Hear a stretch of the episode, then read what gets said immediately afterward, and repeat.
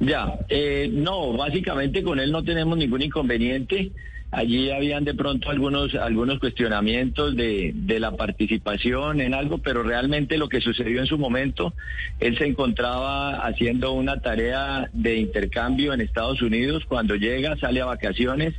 En esa salida a vacaciones se desarrolla la operación y después de que se desarrolla la operación a él le suspenden vacaciones para que, dado que conocía todo el entorno de la división de asalto aéreo y dentro de su organización pues está la unidad que participó en esta operación en el Putumayo, entonces eh, se convierta en el vocero. Ese es el tema y pues realmente la, la, participación de él termina siendo es el vocero de esta operación, pero el resto es ya lo que ustedes han ah, conocido. a ver, general, para claridad de los oyentes, los cuestionamientos son porque el general Correa había participado en la controvertida operación de Putumayo, en donde en ese momento el gobierno decía murieron disidentes de las FARC, los habitantes de Putumayo decían son habitantes civiles.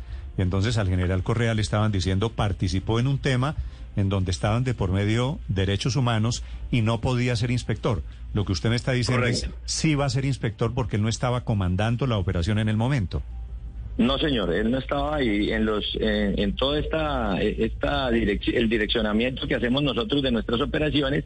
Él para la fecha no se encuentra, pero en el entorno de, del mando como tal, pues está en, en otros niveles, pero él se encontraba por fuera y no, no está directamente ni en el planeamiento ni en el desarrollo de la operación cuando se cuando se presentan los hechos. Vale, general Ospina, entonces, Correa confirmado como inspector del ejército.